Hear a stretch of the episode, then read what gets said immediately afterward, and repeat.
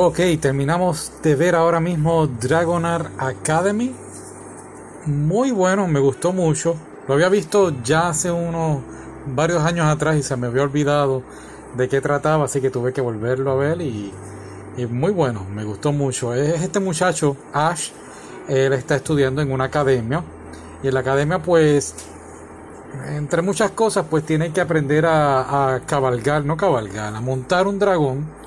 Pero ¿qué sucede? Que ningún dragón quiere ser su compañero, parear, no, no parearse, parearse, ¿eh? ¿cómo se dice? Eh, sí, ser su mascota. Anyway, Ningún dragón quiere, um, quiere hacerlo. Hasta que por fin conoce a esta muchachita que se llama Echo. Él le pone de nombre Echo. Echo es un, por decirlo así, un dragón en forma de, humana. Entonces ella es quien termina siendo su, su compañera. Claro, no es que él la va a montar. Uh, sí, creo que me estoy expresando un poquito mal. Sí, sí, hay mucho fanservice en este anime.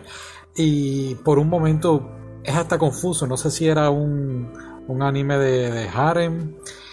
Eh, porque aunque todas las chicas están encima de él, de que, ah, ese es mi novio, tú sabes, lo, mismo de siempre.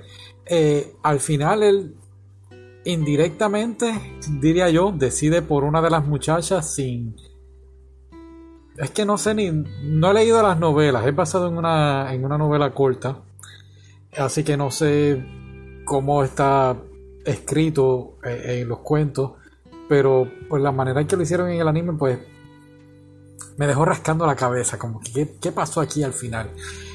Pero dentro de todo, muy entretenido el anime, muy cómico, eh, la fantasía muy, muy bien realizada, eh, todo lo que está ocurriendo en, en el programa, en, el anime de 12 episodios, muy, muy bueno.